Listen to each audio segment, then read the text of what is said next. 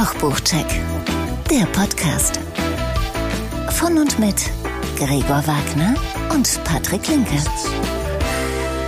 Ich glaube, dass wir heute eine sensationelle, oh, Schlussakkord. Ja. Ich glaube, dass wir heute eine sensationelle ähm, Sendung haben. Ist das oh, so? Alliteration. Eine sensationelle Supersendung. Ja. Sagenhaft. Ja. Ja. Meinst du, Susi. ist das so? Wir haben ein Spezial. Ja, Oder wir haben ein Spezial, Viel besser gesagt, viel, viel besser gesagt ein Special. Ein Special, genau. Ja. Es ist ja auch Englisch, es ist Yes. äh, Englisch und es ist ein Special. Nein, äh, weil, ähm, weil da viel passiert ist in der Zeit. Ja, Ne? wir sind so? ja, ja, wir sind ja extra nach London geflogen. Ja. Für wir diese haben, Sendung. Genau. So. Ein, ein, wir haben ein Jamie Oliver Special. Wir haben ein Jamie Oliver Special und sind nach London geflogen. Das ist so. Das ist ne? doch Hammer. Und bevor wir jetzt loslegen, mal ganz Wie kurz. schlimm der Verkehr in London Nein, ist. nein, nein. Wie ewig man vom Flughafen in die City braucht Nein, und zurück. Nein, jetzt Das ist ja nervig Schweig, 10. kannst du mal die Klappe Schweig. halten? Schweig. Ja. So, weil, weil wie äh, dem geneigten äh, Zuhörer vielleicht schon aufgefallen ist, äh, gibt es von dieser Folge zwei Sendungen. Ja. Ne? Mhm. Und zwar einmal die, die ihr jetzt hier gerade hört, Mhm. die läuft im englischen Original, das Interview gleich. Mhm. Und es gibt die andere, die, äh, die, da ist ein deutscher Overvoice Mhm. drauf, ne? Also so wie synchronisiert Ja. quasi, nur nicht synchronisiert. Ne? Das heißt, wenn ihr hier weiterhört, hört ihr das Interview gleich in Englisch, in Original. Wenn ihr Englisch nicht so ganz fit seid, müsstet ihr euch die andere Folge anhören. Da Sprechen wir aber weiterhin Deutsch? Bitte? Wir, Ja, wir äh, sprechen- wir sonst sonst ändert sich nichts. Nein. Es ist nur dieses Das Overvoice im Interview. Interview. Ansonsten Genau. ist es die gleiche Folge. Ja. So. was ein Aufwand wir betreiben. Ja, genau. Aber wir sind ja auch ein super Podcast, Ja, muss man genau. ja mal sagen. Also So. nicht nur der leckerste, sondern auch ein super Podcast. So viel zum Thema Anmoderation. So ist's. Das haben Hä? wir jetzt. Ja. Jetzt zurück zum Verkehr in London.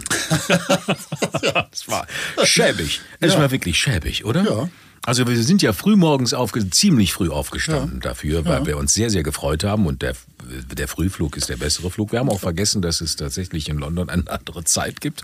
Deswegen haben wir uns selber ein bisschen Stress gemacht. No, aber es war doch alles super. Es Ja, bis auf das. Frühstück, wo wir Das saßen. Frühstück wir war saßen ja auch in einer ultra Schrott, ne? ultra schrottig, weil wir waren in einer ganz furchtbaren Ecke. Das war nicht so schön. Aber dafür war ja dann der Mittagssnack nach dem Interview. Das stimmt. Bei Otto Lengi war ja, Ja, ganz gut. genau. Teuer, aber gut. Teuer? Vor allem, wir waren nachmittags bei äh, dort. Da gab es nur kalte Küche, Genau. aber ich musste, also es gab nur Salat und so. Es gab auch so äh, kalten, ich hatte einen kalten Lachs zum Beispiel. Ja, ja.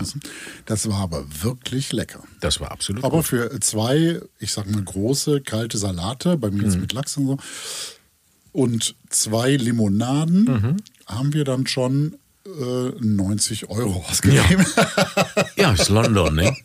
London. Ja, aber es war wirklich lecker. Absolut. Es war lecker. Ja, ja. Und das Aber ist das, ja schön. die, ne? kalte Küche war ja nur, weil die, äh, die Küchenzeiten tatsächlich bis 14 Uhr haben, die Ja. eine, und dann geht es ab 18 Uhr wieder Genau, los. Und dann gibt's waren- warme Küche. Und wir sind halt, was ich aber ein ganz cooles Konzept finde, dass man sagt, okay, wir haben auf und es gibt dann halt die kalten Speisen Ja, aus, der, aus der Theke oder, heraus. Oder ein Getränk oder was. Ne? Oder was auch immer. Das Genau. fand ich eigentlich eine ganz coole Geschichte. Sind sehr angenehm leer um die Zeit dann auch Ja. der Laden. Und dann haben wir uns natürlich wieder einen Uber bestellt fürs gleiche Geld wie fürs Essen, um wieder zum Flughafen zu kommen. So.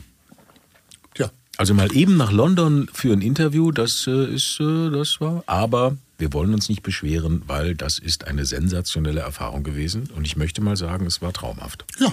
So. Genau. Es war wirklich traumhaft, diesen Menschen kennenzulernen und mit ihm zu sprechen. Eigentlich hätten wir ja nur 20 Minuten gehabt oder eine halbe Stunde. Und das war eine Stunde. Eine Ja. Stunde hatten wir dann. Ja, Ja. das war doch super. Ja, klar. Und die sind alle so nett da. Ja, weil wir aber auch so nett sind. Ja, das stimmt. Sonst hätten wir keine Stunde gehabt, Gregor. Oh Ja, das kann sein. Unser Vibe kam So. ja auch so gut an. Ne? Unser der Vibe. leckerste Good Podcast. Vibe. Ja, der und leckerste. Jamie ist ein Follower jetzt. Ja, So. so ist's. Ähm, wollen wir denn mal, du hast ja, wir haben heute ein Special mit zwei Büchern von Aber wer, Jamie. wer sind wir überhaupt? Ach so, wir sind, äh, äh, wer, also sind wir wieder. Also, zusammen sind wir beide So. nämlich leidenschaftliche Hobbyköche. Absolut. Einer von uns ist passionierter Kochbuchsammler und der andere, der ist Koch. Und wir stellen euch in jeder Folge zwei Kochbücher vor und unterhalten uns im Anschluss mit Menschen, die mit Kochbüchern zu tun haben, in welcher Rolle auch immer. Und wie ihr schon mitbekommen habt, heute ist's in dem Special natürlich Jamie Oliver himself. So, So, Dann würde ich mal sagen, du hast dein Buch. Genau, ich habe ein Buch. Wir kommen zu Check 1. Check 1. Check 1. Yes. Und das Buch heißt One. Achso, sollen wir erstmal äh, kurz Jamie Oliver vorstellen? Siehst du, oder? und deswegen, das habe ich, deswegen habe ich gesagt, lass mich das zweite Buch machen. Dann muss ich das nicht machen. Dann kann ich mir das komplett sparen. Ist das nicht toll? Siehst du, der kluge Mann denkt mit. Okay, So, aber das macht halt. Dann ich könnte mir halt. vorstellen, dass wir das Dann in einer kurzen. Variante machen, Ja, oder? Also ich meine, also- das ist ja nun wirklich. äh, Ja, gut. 1975 in Essex geboren. Äh, erste gastronomische Erfahrung hat er im Pub seiner Eltern sammeln dürfen und dann ähm, seinen Schulabschluss, äh, das wäre hier so mittlere Reife in Deutschland, ungefähr äh, Mittel, Mittelschule, glaube ich, heißt das in England.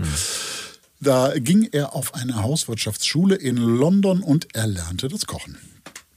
Stationen seiner beruflichen Karriere dann als Koch waren zum Beispiel an der Seite von Tim Melzer im äh, Neil Street Restaurant von Gennaro Contaldo. Das ist ja, glaube ich, mittlerweile auch schon Legende. Der ist jetzt auch bei TikTok. Wer? Gennaro Contaldo? Okay.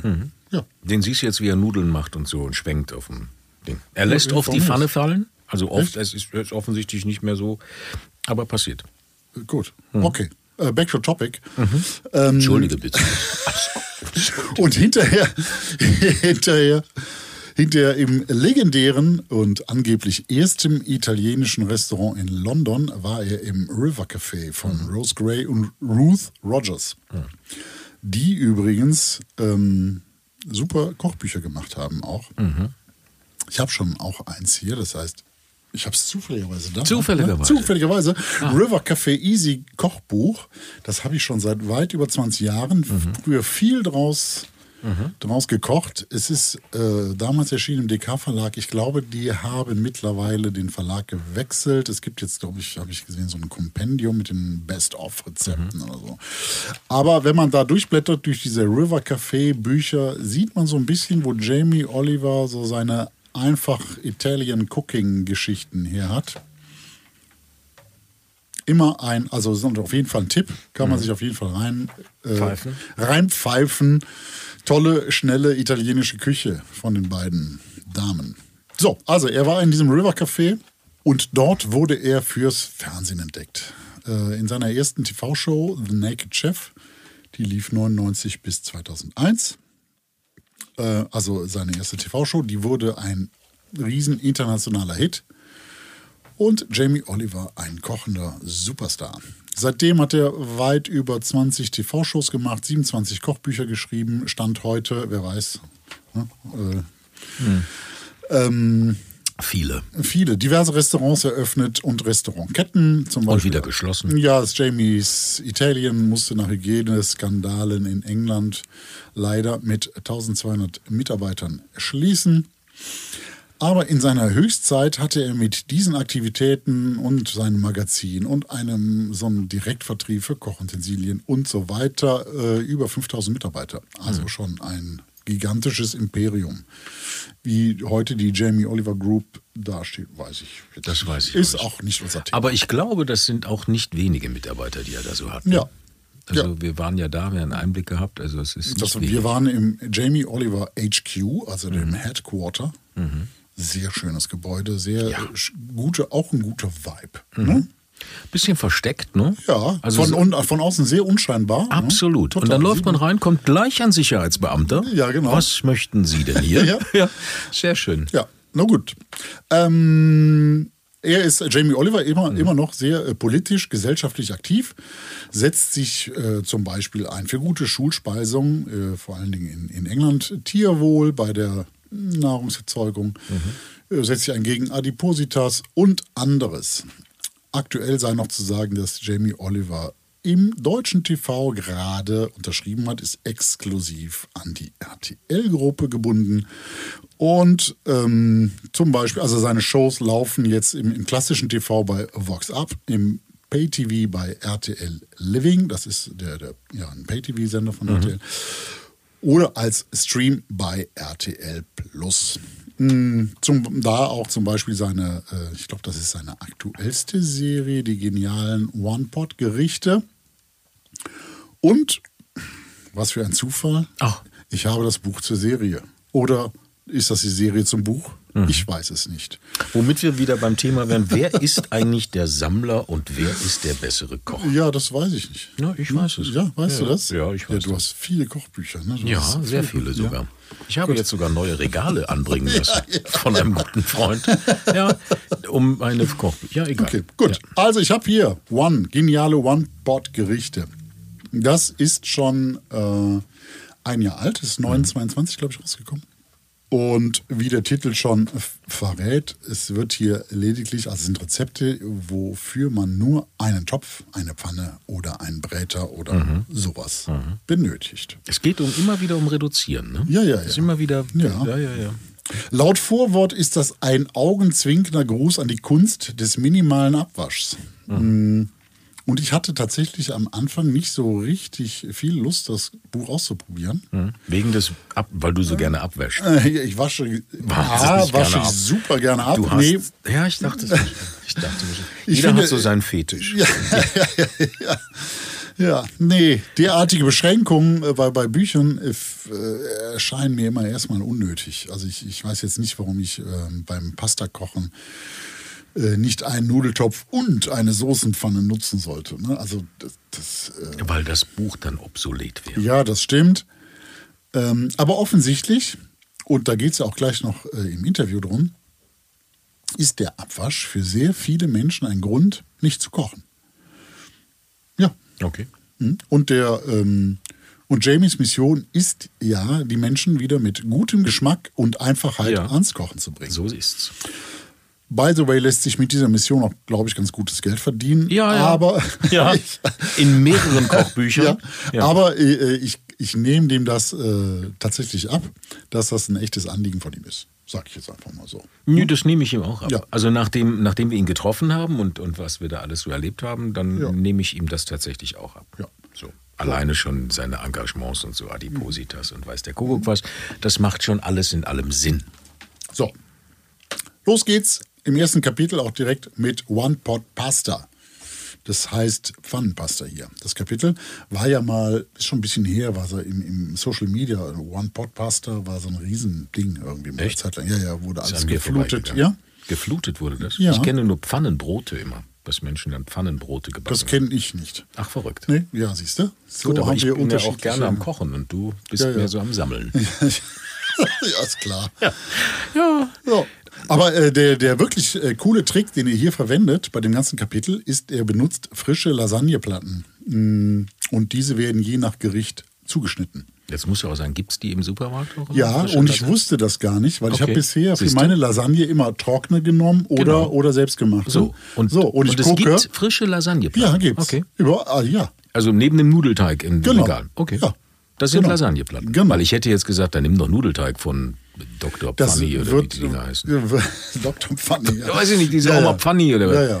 Ja. Funny. Funny? O- Oma Funny. Ey, Oma. Funny? Keine Ahnung. Ich weiß es Du nicht. weißt, was ich meine. Ja, ja, ja, ja. ja. Dr. Ja. Funny. Da gibt es auch Flammkuchenteig. Ja, Macht ja, auch keinen. Sinn. Ähm, ja. Kann man auch. Gut, ist ja okay. Je, jeder, wie jeder Jack Ja, ja, ist. genau. Äh, also hier Lasagneplatten. Okay. Gibt es. Habe ich sofort bekommen. Hier Okay. der, der Supermarkt, äh, der von meiner Wohnung fußläufig Mhm. zu erreichen ist, hatte sie direkt da in Massen. Kleiner Supermarkt. Ähm, also zuschneiden, zum Beispiel als Bandnudeln für die Champignon Carbonara, die hier drin ist. Etwas breiter für Pappardelle mit Wurst, sternförmig ausgeschnitten oder ausgestoßen zu, als Weihnachtspasta gibt es hier ein Rezept. jetzt hast du gesagt, das ist der Trick, den er sich da. Was ist jetzt der Trick daran? Ja, da komme ich gleich noch zu. Der so. Trick ist, dass du eine äh, unter alle Formen draus machen kannst. Ist das kein Trick? Nein, ist kein Trick.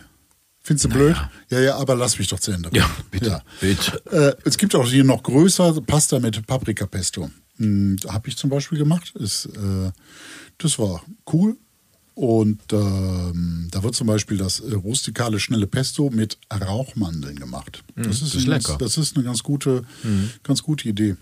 Rezept gibt es wie immer natürlich. Rauchmandeln sind auch lecker. Ja, sowieso. Hm. Aber daraus ein Pesto machen ist auch eine gute Idee. So, Rezept gibt es bei uns auf der. Online, Seite. auf der ja. Internetseite. Ja, oder auch bei Instagram irgendwann. Absolut. Ne? Bei Facebook So, auch. mit du. So, so.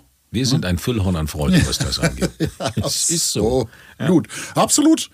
Absolut. Apropos absolut. Ich habe letztens äh, eine Zuschrift bekommen.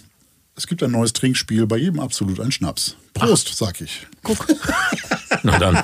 Aber äh, äh, ja, sind wir eingeladen? Sind, wir sind, dürfen wir mitmachen? Ja, wir dürfen mitmachen. Gut. Gut. Dann mal gucken, wie weit wir kommen. So, Grüße gehen raus. Grüße gehen raus. Ähm, so, das Geniale jetzt mal an den Lasagneplatten ist ja neben der Form, dass man jede Form machen, auch so zum Beispiel sternförmig, kriegst du sonst nicht. Hast du auch Verfalle gemacht? Verfalle? Nein. Aus den. Teigplatten? Nein, ich mache mach keine Verfalle. Die bleiben mir, wie du weißt. Ja. In, der Mitte immer hart. sehr al dente und Ja, ja, die ich komme gleich dazu. mal- Ich habe auch ein paar Verfalle gleich. Pass mal auf. Äh, der Frischteig ist natürlich echt schnell fertig ne? in, der, in dem einen Topf und gibt dadurch auch weniger Stärke an die Soße ab, weil oft ähm, hatte ich so zumindest das Gefühl, bei der One-Pot-Pasta früher, so nach zwölf Minuten, war das eine ganz schöne Lumumpe durch die ganze Stärke, die aus den Nudeln rausgewaschen wurde. Hm? Also, finde ich gut, fand ich gut, war lecker, toll. Weiter geht's mit, Kamit, äh, mit Kapitel 2, Gemüsefreuden.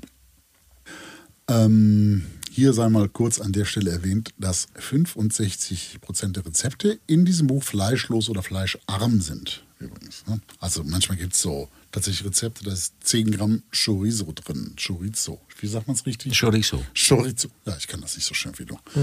Ja. Ne? Das kann man natürlich auch getrost weglassen, 10 Gramm einfach. Ne? Also fleischarm oder Ja, fleischlos. aber Gusto, ne? Also, Ja, Gusto, Gusto. Gusto, Gusto ist ja ja. nun. Nein, also. also Gusto. So wichtig. weißt du was? Ja. Ich bin jetzt mal raus. Gusto, so wichtig. So. Monika, Äh, kannst du mir mal kurz da ein gibt es- Wasser geben? Dankeschön. Da gibt es auch noch einige Nudel-Gemüsegerichte oder zum Beispiel einen Hasselback-Auberginen-Pie. Also Hasselback wie die, wie die Kartoffeln Mhm. Ja, in ja. Auberginen. Das ist so eine. Schnitttechnik, ja. Ja. Ich habe das verstanden.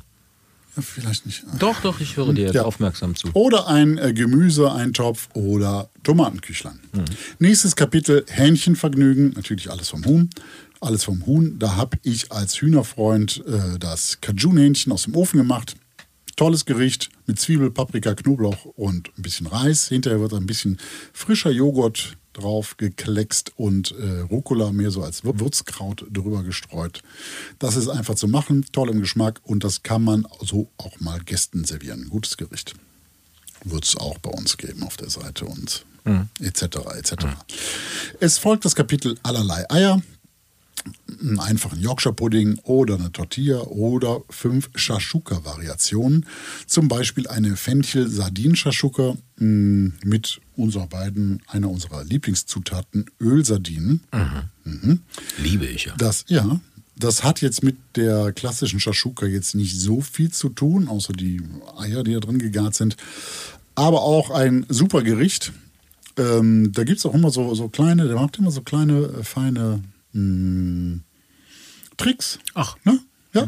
Die hier hat er zum Beispiel 50 Gramm Couscous dazu, gebun- äh, dazugegeben. Das bindet so ein bisschen die Soße und macht natürlich auch alles ein bisschen sättigender. So.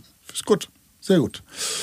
Dann gibt es Kapitel Burger, äh, Burger und Toasties und fabelhaften Fisch oder fantastisches Fleisch. Zum Beispiel mit Burger mit Auberginen Parmigiana, einem duftigen Fischcurry. Burger aus der Pfanne? Ja, aus einem, ja, nicht aus, einem der? Pfanne, aus, aus, äh, aus einem Topf, aus, Aus einem einem, Topf. aus, wo man nur einen Topf braucht. Hm, ja, ja, klar. Oder ähm, eine knusprige Lammkeule mit Ducker. Dann folgt Vorratsküche, das Kapitel. Hier ist das Konzept ein bisschen anders. Das Kapitel beinhaltet fünf Grundrezepte, die man in größerer Menge kochen kann, soll. Äh, Süßkartoffelchili, äh, 50-50 Bolognese, geschmorte Currylinsen, ein Pulled Pork und ein Küch äh, Kichererbsen-Kürbis-Eintopf. 50-50 Bolognese heißt übrigens 50% Fleisch, 50% Linsen und Gemüse. Ja. Und Vorrat, weil man das kocht. Ähm, Weil man das in größerer. Menge kocht. Nein, Ah, okay. weil man das in größerer Menge kocht. Und zu jedem Rezept gibt es dann vier bis sechs Variationen, was man daraus machen kann. So zum Beispiel für die, für die Bolo gibt es klassisch natürlich als Nudelsoße. Dann gibt es als überbackene Nudeln, so Mhm. Ah, ein Forno. Dann als Burger Mhm. oder als Füllung für einen Cottage Pie. Finde ich ein ganz gutes Mhm. Konzept. Ja. Am Ende schließlich Gebäck und Nachtisch, äh, zum Beispiel ein Birnen- Nachtisch? Nachtisch. Nachtisch. Mhm. Ja, ich frage mich, ob die Nutzung. Bist du heute für ein blödes Ja, Piep, absolut. Piep, Mahlzeit. Piep, Nein, Piep. Freuden, Freude. Piep, Voll piep, Grüße piep, gehen raus. piep. Grüße gehen raus. Ich möchte gern wissen, wer Ja. das ist, der da einfach Schnäpse trinkt ohne uns. Ich weiß Ja, nicht, was Nachtisch. das soll. Nachtisch. So, ein Birnen-Ingwerkuchen zum Beispiel, Hm. eine Karotten-Biskuitrolle oder einen marmorierten Frozen-Joghurt. Aber äh, insgesamt viel Gebäck, viel Backwaren. Mhm. Ja. Also dann, insgesamt 312 Seiten, 120 Rezepte. Das ist viel, ne? Mhm. Das, ja, das ist schon, das sind ja alles so relativ dicke Bücher. Das Ganze für 29,95. Das sind ja keine 25 Cent pro Rezept. Das Ja. ist wirklich günstig. Ähm, der, der Look von dem ganzen Ding ist ähm, echt modern, toll, klar, verständlich, super schöne Fotos. Das Buch sollte, wie ich eingangs schon gesagt habe, Geschmack und Einfachheit kombinieren und das tut's hier ohne Wenn und Aber. Mm, außer dass die Rezepte jetzt nicht unbedingt für eine schnelle Küche sind. Also es sind nicht alles so irgendwelche 10-Minuten-Rezepte. Da wird auch schon mal länger geschmort, geköchelt, gegart. Ne? Das sehe ich aber eher als Pluspunkt, denn als sollte man jetzt nicht als Negativpunkt sehen. Äh, an seine Grenzen kommt das ganze Konzept für mich, wenn da gegarte Linsen aus der Dose verwendet werden oder ganz schlimm, wie bei den Fischfrikadellen, Kartoffeln aus dem Glas. Ah, Äh, Gut, dass du's sagst. Das ist jetzt nicht, das ist jetzt nicht die Regel, Ja, aber ja. manchmal äh, muss dann das Konzept, äh, müssen Kartoffeln aus dem Glas verwendet werden, weil sonst bräuchte man ja einen zweiten Topf. Hm. Ha, schwierig, schwierig, schwierig. aber da dieses Buch auch Köche auf jedem Niveau ansprechen soll, steht natürlich auch jedem frei, seine Kartoffeln in einem zweiten Topf zu garen. Ja. Das Ja, ja. könnte man dann ohne weiteres tun. Äh, aber die leicht verständlichen Rezepte funktionieren alle tadellos. Mm, Novum bei den Rezepten ist vielleicht hier noch, äh, sei zu erwähnen, die Nährwerttabelle am Ende jedes Rezepts. Wer also Kalorien zählen muss oder, oder auf seinen Zucker, Salz, Fett oder was auch, ist, was auch immer, welche Zunahme achten will oder muss, ist hiermit gut bedient. Ist das nicht mittlerweile bei allen Jamie Oliver Büchern? Ja, das kann sein. Er hat ja extra so ein Team, die die, ja, ja, äh, die das ausrechnen. die das ausrechnen. Das finde ich aber auch okay. Ja, was Also- glaube ich eine Heidenarbeit ist. Ja. Ähm, wie gesagt, mich, mich interessiert es jetzt nicht, aber es gibt ja eine Menge Leute, die es sehr wohl interessiert. Äh, zu erwähnen Offensichtlich, ne? ja. Wegen Zucker und so, ne? Ja, ja, Das also wer, wer Di- Diabetiker ist oder Ja. was, dann sowieso. Ja, ja, dann ist das natürlich äh, sehr, sehr gut. Mhm. Zu erwähnen sei noch, dass die Zutaten eigentlich in jedem Supermarkt erhältlich sein sollten und die Hälfte der Rezepte weniger als 2,50 Euro kosten. Also ist auch äh, eine günstige Küche. Mhm. Was, das, was ich zubereitet habe, war wirklich gut. Ähm, da gibt es immer wieder kleine, überraschende, geschmackliche Kniffe. Hat mir gefallen. Und ähm, ich muss mich persönlich jetzt nicht unbedingt auf einen Topf beschränken, aber bei so Ofengerichten zum Beispiel wie, wie das Huhn oder so ist das eine ganz wunderbare Sache. Und obwohl ich, wie ich ja gesagt habe, nicht so viel Lust hatte, aus dieses, dieses Buch zu kochen, ne, ähm, Warum nicht? Weil es Jamie ist? Oder Nee, nee, nee, nee, weil es die Beschränkung. Wie Ach gesagt, weil, so, weil, weil die okay. Beschränkung finde ich komisch. Was soll ich denn, warum soll ich denn nur einen Kopf, Topf? Ich habe vier Herdplatten Minimum und Ja, ja. so. Und ich habe kein Problem zu spülen. Ich habe auch eine Maschine, die viel erledigt für mich. So, äh, keine Ahnung. Äh, aber ich kann nichts Schlechtes sagen um das Buch. Ja, ne? bis, bis auf die Kartoffeln aus dem Glas vielleicht. Na ja, Aber gut. Komm, geschenkt. Also insgesamt eine runde Geschichte. Und äh, wir vergeben ja Kochpots. Das ist absolut richtig. Prost. Maximal 10. Ja, ne? minimal eins, Minimal aber das hatten wir ja noch null. nicht. Das macht ja keinen Sinn. Nein. Und ab 8 wird es richtig gut. Mhm. Dann ist es eine Kaufempfehlung. Und ich gebe diesem Buch auch 8 von 10 Kochpots, weil es wirklich, ich, man kann nichts Mhm. Ja, Schlechtes also bist jetzt ein Jamie Oliver-Fan geworden. Naja, ich kenne den ja nur. Äh, guck mal da. Ja, ja, du hast ja viel, viele Bücher. Viele Bücher hat der alte Mann da stehen. Man könnte meinen, du sammelst sie. Bist du? Man könnte meinen, du bist Nein, ein tue Sammler. ich, tue ich nicht. Jäger und Ich- Sammler. Ja, schön, Mensch. Acht Ja. Punkte, das finde ich doch großartig. Ja. Großartig. Ja. Und du hast uns ja auch ein Buch Ja, mitgebracht. ne? ja, ja, ja. Und verrückt, es ist ein Jamie Oliver Buch. ja, weil es, ja, es, ist, es ist einfach ein Jamie Oliver Special. Ja. So ist's. Ja, dann wollen wir denn gleich, wollen Ja. wir denn wirklich gleich weitermachen oder hast du einen, Zwischen, einen Zwischenruf? Nee. Hab ich- wären ich hab wir, nicht, ich wären wir ja, wären wir ja Ich etwas, wären wir ja etwas früher zum Interview gekommen, ne? hätte man ja auch für uns gekocht. Ne? Das hast du ja auch verstanden. Ne? Die hätten tatsächlich für uns gekocht, weil wir hungrig waren und so. Ja, Aber gut, so haben wir nur einen Riegel bekommen. so haben wir einen Schokoriegel bekommen. Er hat aber selber auch gesagt, wie, das ist alles, was man euch gegeben hat. Und dann sag ich, na ja, Gott. Und einen Tee. Wir hatten auch einen Tee. Einen Grüntee. Sehr Nicht- gesund. Später hatten wir auch einen im Tee, aber Ja, so. gut. So, jetzt, was wolltest du sagen noch? Äh, Das hat aber nichts mit Jamie Oliver zu tun. Ich habe letztens einen neuen Begriff gelernt. Hm. Skimflation. Skimflation? Skimflation. Das ist ein neuer Trend bei der Lebensmittelherstellung. Okay, was Ja, ist das? Das ist, äh, ähm, es ist ein, ein, ein, neuer, äh, ein neuer Trend. Mhm. Es gab die Shrinkflation, das heißt, die Packungen wurden kleiner und der Ja. Preis blieb. Ja? Zum Beispiel eine sehr bekannte Margarine, Ja. Mhm. die das Frühstück gut macht, äh, die hat. Äh, Da gibt es halt- auch Foodwatch, die haben doch da, Ja, ja, die die- vergeben da- doch immer den Windbeutel oder Ja, Quarkbeutel. ja, genau, oder die haben ja, das ja. auch gewonnen, weil die äh, 100 Gramm weniger drin hatten, der Preis blieb gleich. Ja. Und jetzt gibt es die äh, Skimflation. Skimp heißt, äh, ist, ist Englisch und heißt knausern, einsparen. Und jetzt haben zum Beispiel vor dem Ukraine-Krieg haben ganz viele Pommes frites-Hersteller, weil es kein Sonnenblumenöl gab, haben die ähm, Palmfett genommen. So. Und da gab es eine Sonder, äh, Sonderregelung. Dann haben die so klein über dem Mindesthaltbarkeitsdatum haben die gedruckt, enthält Palmfett statt Sonnenblumenöl. Und jetzt gibt es Sonnenblumenöl, aber erstaunlicherweise ist bei ganz vielen so dabei geblieben. Ne?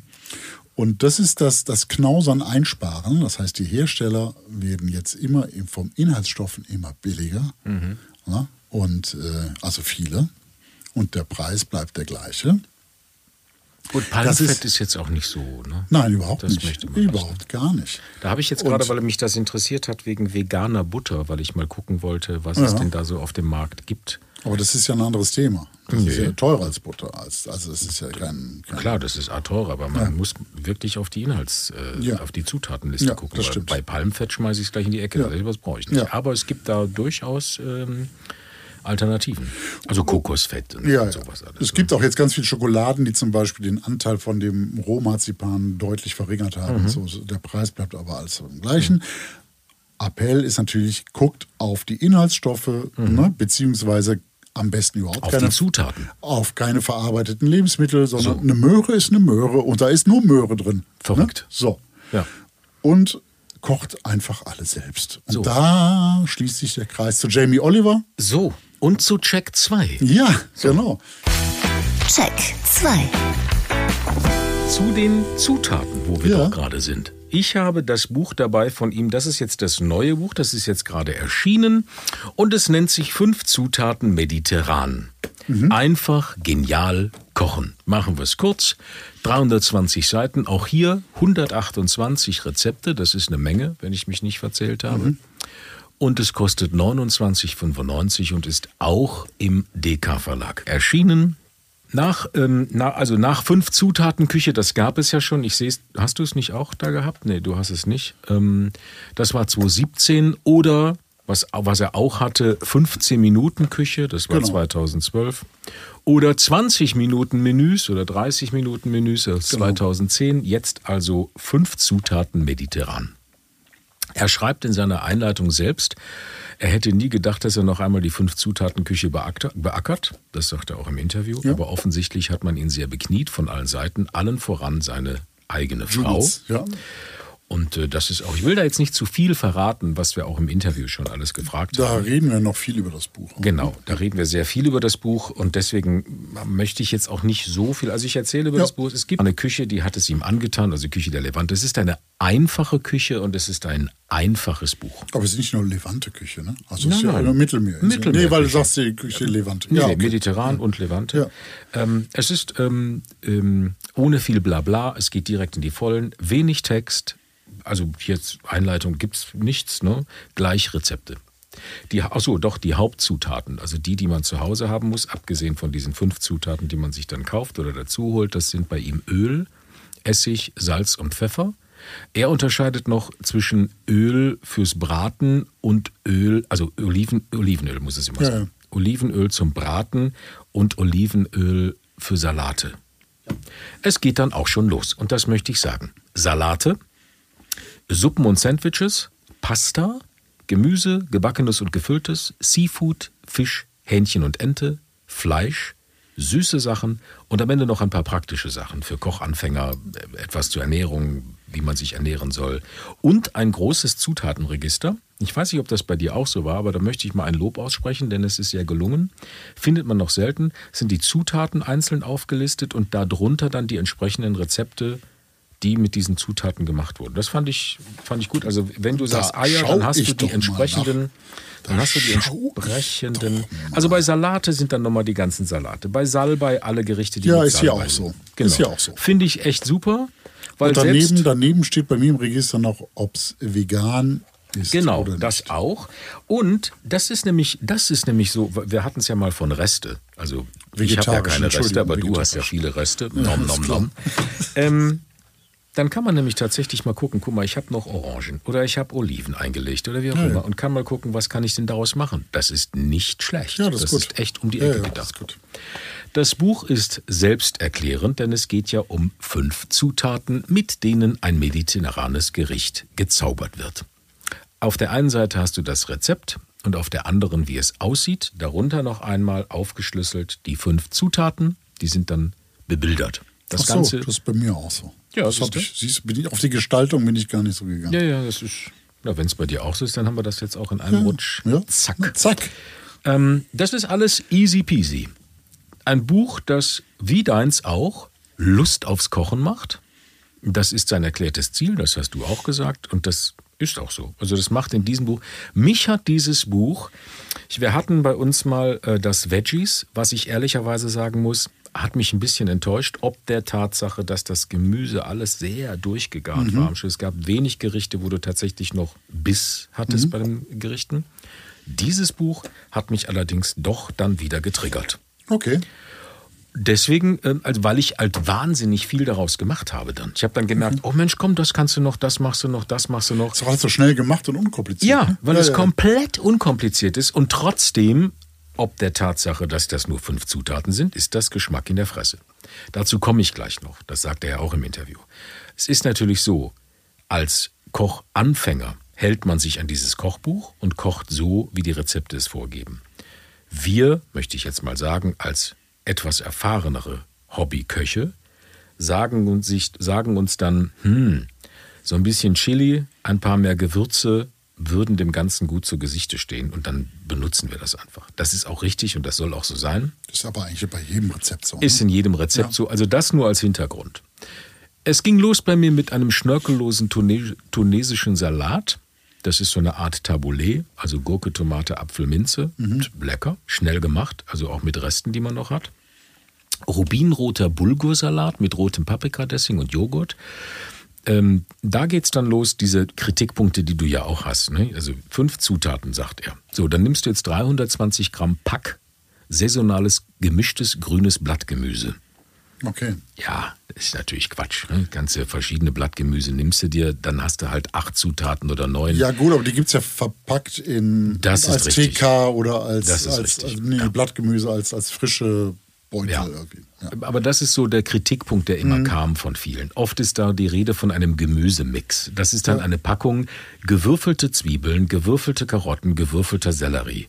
Okay. Ich, mir sind diese Packungen unbekannt. Ich kenne das gibt's nicht. aber. Gibt's, gibt's, so. gibt's, gibt's. Aber das sind, ja, wenn man ihm Cheaten nachsagen möchte, dann wäre das so, sagst, naja, okay, äh, so eine Packung sind ja eigentlich drei Sachen. Ja, ja. Aber egal. Ja. Das jetzt mal, ich komme gleich noch zu so ein paar Kritikpunkten, wo ich sage, naja, so what, ne? aber egal.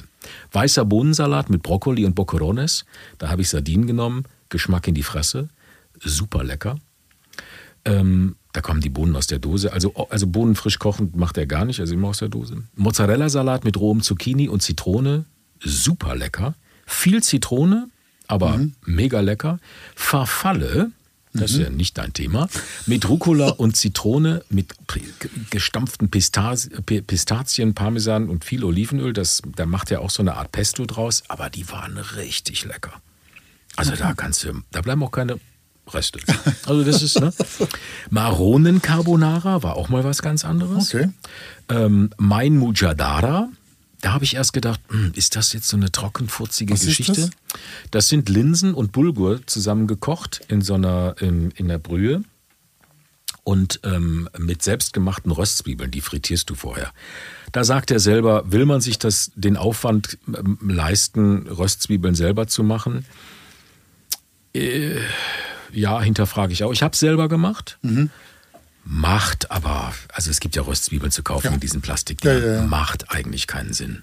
Also es ist äh, nicht viel Aufwand, es ist halt äh, Öl und dann die Dinger frittieren, klein schneiden und zack. Aber es, oh, das kann man sich sparen. Also da kann man das wirklich, und ich möchte mal sagen, dass der Geschmack jetzt, äh, äh, Ja, und so, so am Feierabend, wenn du schnell was um den Tisch Ja. zaubern willst, Genau. ist dann so ein Produkt wie Röstzwiebeln auch. Und bei diesem und bei vielen anderen Rezepten schreibt er auch, Mensch, haut da noch irgendwas rein, frisches Gemüse oder irgendwas, was ihr noch da habt. Ich habe dann noch ein paar Tomaten klein geschnitten und habe die reingemacht und das ist wirklich lecker. Das war Geschmack in die Fresse. Es war wirklich lecker. Es sind nur, nur ne, Gewürze, Linsen und, und, und Bulgur, aber es ist super lecker. Geniale Garnelen. Ganze geniale Garnelen. Ganze Ganze geniale geniale Garnelen. Garnelen. Mit. Bohnen Ja. und Rosenharissa. Okay. Da habe ich dann tatsächlich, weil ich das vorher nie benutzt habe, ich weiß nicht, du bist ja wahrscheinlich öfter mit Rosenharissa in Berührung gekommen. Ich kenne nur. Harissa. Also ich kenne auch, es gibt aber tatsächlich einen Unterschied. Okay. Rosenharissa hat tatsächlich auch einen äh, äh, Geschmack Award gewonnen, diese Originalgläser, die es davon gibt. Mhm. Ich habe es ähm, Amazonien. Wenn ich abends habe ich geguckt im Kochbuch, ah, das Mhm. mache ich morgen. Bei Amazonien geguckt. Am nächsten Morgen war dann Haris, Rosenharissa in der Post. Mhm.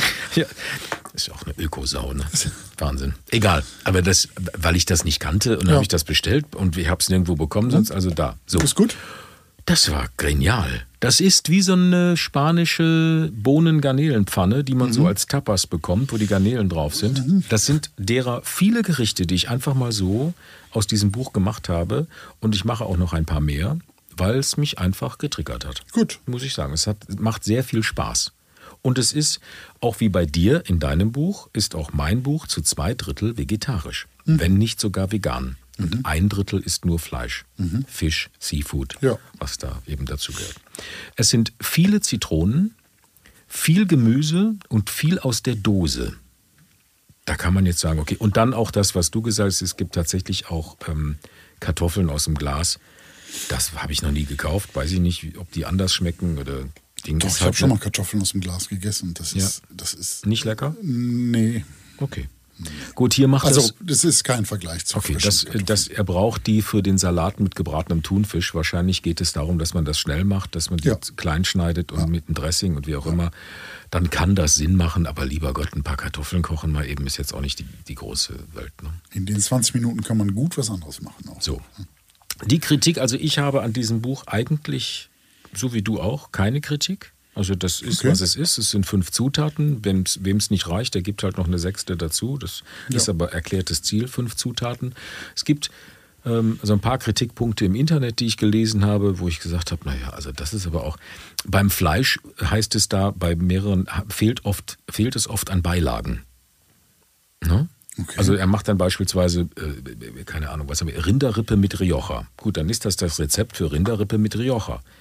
Und das sind diese fünf Zutaten, das ist das Rezept. Ja, wenn ich jetzt dazu Nudeln essen möchte, koche ich mir ein paar Nudeln. Wenn ich Kartoffeln Ja. will, wenn ich mir Gemüse mache, mache ich mir Gemüse. Das schreibt er auch. Ja, das ist also, das ist das Rezept so. Oder ein Stück Brot. Oder ein Stück Brot. Aber gleich, oder Schweinefilet in Senfsoße, geschmorte Steakroulade, da gibt es keine Beilage dazu. Okay. Aber das sind halt die Gerichte. Auf der anderen Seite ist das so, das, was ich gekocht habe, wenn ich jetzt sage, der weiße Bohnensalat mit Brokkoli. Naja gut, wem es da an Hack fehlt, der macht sich halt eine Stulle oder, ne, oder beim äh, sch- tunesischen Salat, wer da Brot braucht, der nimmt sich halt Brot. Ja. So.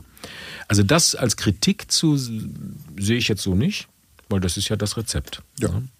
Und ansonsten ähm, heißt es noch, man bricht viele Zutaten nicht im Supermarkt. Das stimmt Ah, auch das- nicht. das- oh, das ist Quatsch. Also, also- das ist, ja gut, Rosenharissa. Ja, aber ich bin sicher, Aber das sind die Leute, also wirklich, die schreiben das im Internet und sind nur ein Klick von äh, wunderbaren Online-Shops entfernt, wo man alles bekommt, was man braucht. gut. Gut. Auch wenn man auf dem Land wohnt. Richtig. Also, dann habe ich ja alles schon gesagt. Ich habe gesagt, dass das ein Buch für Anfänger ist, aber auch für Fortgeschrittene. Jeder findet darin was. Ähm, es, äh, es hakelt ein bisschen bei den Gewürzen. So, also gerade wenn es um einen Gemü Garnelenreis geht, das ist wie so eine Art Paella, Mhm. den jetzt nur mit Salz und Pfeffer zu würzen, das empfand ich als ein bisschen wenig. Mhm. Aber wie gesagt, das ist ja, dann, mach das, dann machst du dir halt deinen Paprika oder Rauchpaprika oder wie auch immer da rein, dann schmeckt es dann nach dem, was du da Mhm. Safran. möchtest. Oder Safran. So. Oder was auch immer. Ansonsten ähm, macht dieses Buch wirklich Spaß und Freude. Gut. Und ähm, wo wir es von den Kochpots haben, würde ich diesem Buch tatsächlich auch deine acht Kochpots geben. Ach, siehste. Siehste? Zweimal acht. Und ich muss auch ehrlicherweise sagen, die dass ich acht, die lacht. die acht, die lacht. Und ich muss auch ehrlicherweise sagen, mit diesem Buch hat er sich einen Gefallen getan. Ich glaube, das ist, äh, das ist, ist ja auch so, ist ja schon wieder ein Bestseller. Ne? Ja, du, erste Auflage, halbe Million, ah, Zack. sagte er ja. Läuft, läuft bei Gen Jamie. Genug des Gefallens. So. Zudem haben wir uns mit Jamie unterhalten. Ja, bei mir hakelt es ja ein bisschen mit der englischen Sprache. Das äh, hat sich auch darin manifestiert, dass ich zum Beispiel über, über den Look seines äh, Buches sprechen wollte und äh, f- äh, frug. Und ihr kamt äh, darauf- fragte, ihr kamt auf was ganz ja, anderes. Ja, ich, ich fragte nach dem, nach dem besonderen Jamie Oliver Look. Ja. Es kam was anderes dabei raus. War lustig. Aber Cliffhanger. hey, aber hey. Aber nicht ohne Bedeutung am Ja, Ende. so sieht es So aus. ist's. Na? Ich würde sagen, also uns hat sehr viel Freude gemacht und ähm, es war, äh, wir haben Jamie von einer ganz anderen Seite kennengelernt. Also es hat mich echt beeindruckt, nachhaltig beeindruckt. Okay. Und dann hören wir doch mal. Ja, hören wir mal rein. Ja. Das Interview. Thank you for having us. We are very honored. We Yes. indeed we Great are. pleasure. Thank Which is you. a very great honor. Thank you for coming to my world. Oh, to your world. This is your world. This It is your, head, your headquarter here. Yeah, yeah. It's taken us a while to get the world, but you know, 25 years in the making. Okay. We finally got semi-organized. Okay. it was chaos for a long time. It was. So uh, let's come to this uh, the, the, the, the point of interest today. Um, five ingredients, quick and easy food was one. Budget friendly recipes, one pan recipes, 15 minutes recipes. When it comes to good food, and now we have, in Germany we say, fünf Zutaten mediterran, einfach genial kochen. You can say that. I mean, you have a German friend. Oh yeah, of course, of course. Um, it's always about reducing to the max in your cookbooks in the latest. Wh- What is that about? Um, it's really interesting. I mean, I think obviously we know that food can be many things. And I always try to say to people, like, think of knowledge and recipes like gears on a bike or shoes. You know, um, if you go into the right gear or wear the right pair of shoes at the right time, you're going to have a nice time. If you're wearing stilettos up Mount Everest, it doesn't matter if they're Gucci or Miu Miu or whatever, it's going to be rough. And um, I, I think the truth is, is that uh, humans in the Western world today do not like long lists. Okay. and they don't like complexity. And they don't like shopping to be painful. And they don't want to search for an ingredient that doesn't exist. Um, so it's an interesting one because um, I think more so as a man and more so as a man that's a chef, there is ego and expectations and professional training that creates often monsters. Um, n- not that we can't be lovely, but like we find it very hard to compromise with common sense. And five ingredients Mediterranean. Well, first of all, I've never really. I, I, did five ingredients five years ago, um, and, it, and it was an incredible success. But um, my wife kept asking me, "Can you do another one? Can you do another one?" Because she would, she cooks from it, and and she likes to organise her weeks from it, and she puts the recipes into the basket online, and it gets delivered. And she's like, oh, "I've done all the recipes. I, can I have some more?" So you would say they are well checked. Well checked. well checked. after your wife yeah, yeah. absolutely. Yes. But um, it's not really in my culture, um, whether it's British or me personally, I'm not really sure. But it's not very British to repeat the same format. Mm-hmm. And, and what I mean, if you go to America, if something works, you do it for 20 years. Yeah, that's part two, Uh, part three, season, and- season Yeah, one, yeah, season. yeah. So it's very cultural, but um, I, can't, I essentially got bullied into this, and um, and my wife, look, I, she's normally right. So, um, but I think um, Many wives. in between five one and five two, COVID happened, and um, the truth is, and it's probably the same for Germany. I'd be very surprised if it wasn't. We had this peak of cooking in COVID. Yes. but Everybody started cooking. Yes. we did get locked Yes. down, so it was essentially a prison. Um, and then the hangover of COVID is actually people are cooking less from scratch, and that's very much the case in the UK. And I would put money on it's the same in Germany. Yes. And um, so emotionally, I wanted to take Germans on a holiday, um, and uh, emotionally, I wanted to keep things simple. And I think really what you were referencing is like five ingredients makes you simplify. But the ego doesn't like simplification. Do you know what I mean? So it's, Yes. Well, it's hard for someone. ego. It's hard for us as as as. Uh, uh, I would say passionate chefs, uh, uh, Cooks. or cooks. Well, one says chef, one says cooks. Um, it's it's hard to calm down with those recipes. Mm. I would say, is the sixth ingredient is that too much? Because we No. we always cook out of these we always cook out of these recipes. Yeah. If we check a cookbook, and uh, I had yesterday evening I had the zucchini uh, salad with with uh, mozzarella, Mm-hmm. and I did the farfalle with the uh, rucola pesto Mm-hmm. with pistachios and things, and I was like, hmm. If you think about the zucchini salad, I would I'm missing the crunch Mm-hmm. or some spices, or you could even think about hummus on the bottom or whatever. You know, is the sixth ingredient too much? Mm. no, what- I don't think so. I, I think like to look at it a different way. Okay. Because there is a there's a culinary perspective, and you can always add, and and and and whether that's a good add is subjective to some right. people, but of course. for sure. But I think. Um, one way I look at where we are right now, and, and I'm pretty sure you would look at the world in some similar respects, is the art of cooking, the act of cooking, the ritual of cooking is a dying art. So what what looks cute and what looks probably middle class and what looks foodie is something that was propelled, created, and driven by the most poor. Uh, it was out of necessity, not luxury. And it's as rare as a rare breed pig. I mean, it's not far away from being a dodo. So the world that we live in from a capitalist structural point of view and the companies that grow and cook stuff and solve all the solutions of your very time poor lives definitely don't want you to cook. yes. So, um, and I, it's not a conspiracy theory. uh, It's not a conspiracy theory. It is now, and it is life. And even when some people say I cook, like if you really look at the basket, it's more component cooking. It's Yes. it's mm-hmm. it's. Um, when I went to Eating. live, yeah, I, I mean, when I when I went to live in the most unhealthy town in America, the first two weeks we were interviewing the general public, and they all cooked, and I'm like, well, why am I here? Mm-hmm. But their version of cook was different to ours. Mm-hmm. They meant reheat. Yes. So it's very different. But look, I I guess what I'm trying to say is. I don't create five ingredients. It's not a punishment. What it will give you is solid recipes in which, of course, you can. If you do, if you cook the recipes, they're delicious. They are. And if you cook the recipe and you want to embellish, then God bless you. But at least the platform that you have is a good platform. Correct. And um, but the currency, for me, is: do you cook or do you reheat, or get a takeaway? So you would say this is still your mission since years Yeah. to get people into their own kitchen To cook. try. Okay.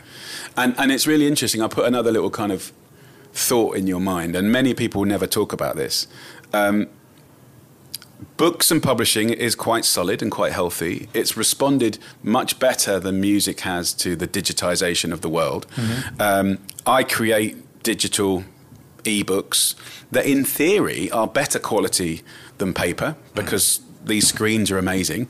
And in theory, you can double click and you can get more content and complementary videos and tutorials. So in theory, digital books are superior to books, but they don't sell. Mm-hmm. They Yeah. they podcasts work. Digital books just don't work. There's no metrics to prove that. Quite the opposite. So people love a book, and I, I, I'm sure we're all grateful for that because there's something about holding Yes. and flicking Yes, that's very that's yes. beautiful. But um, one of the most scary things in the next 50 years is billions and billions of free shit recipes. Billions and billions of free shit videos.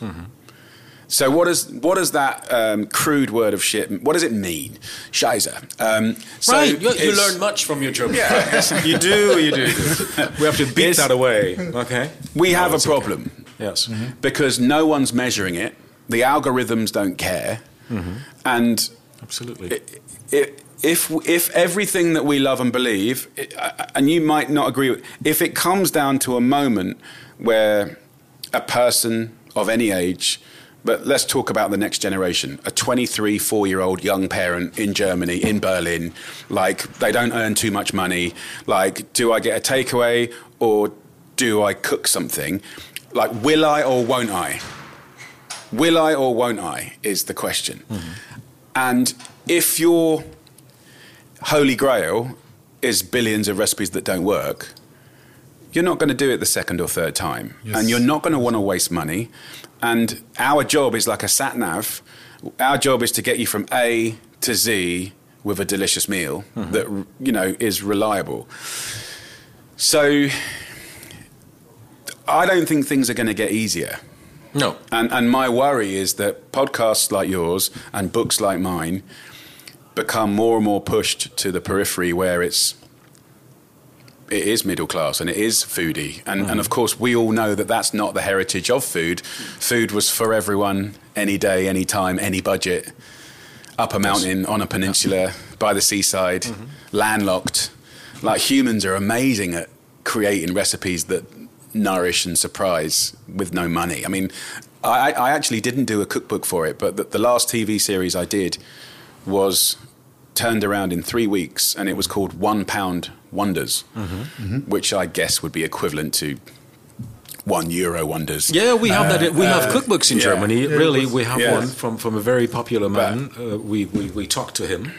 He is he is a head of a, a journalist from from a very popular um, magazine in Germany, and he made a cookbook just one euro things. You know. Yeah, That- that- and the yeah. prices are doing that. Yes, they are. right now. So that that's um, that's like public service. But Mm-hmm. I mean, I guess what we're trying, what I'm trying to say is, anyone can cook, and anyone should be able to Mm-hmm. afford it.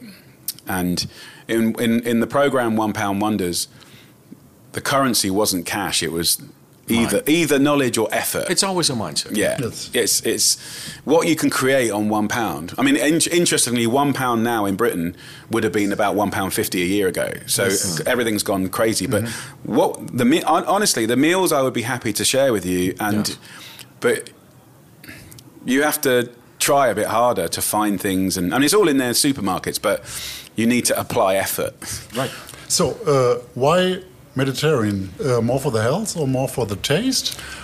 It was two, two uh, a few things really. Like, um, I think if if I wanted to do five ingredients again, I really needed to make it distinguished from the 1st Um, the Mediterranean diet is seemingly one of the most trusted. It, like the data and science around it is probably the most consistent and balanced, and um, The most it- healthy. Yeah, it, it doesn't overpromise, but Yes. the, the stats are consistent and good. And there's like 28, 29 countries adjoined by this sea.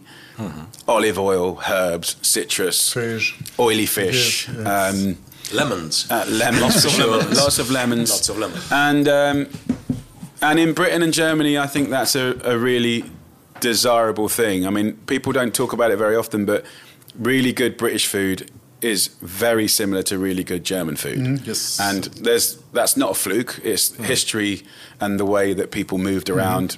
Th- There's lots of descend. I mean, lots of our most famous dishes are descendants of Germanic ones, um, but our food is quite wholesome and rounded and cozy and robust and and and, and lipsticking and and and deep.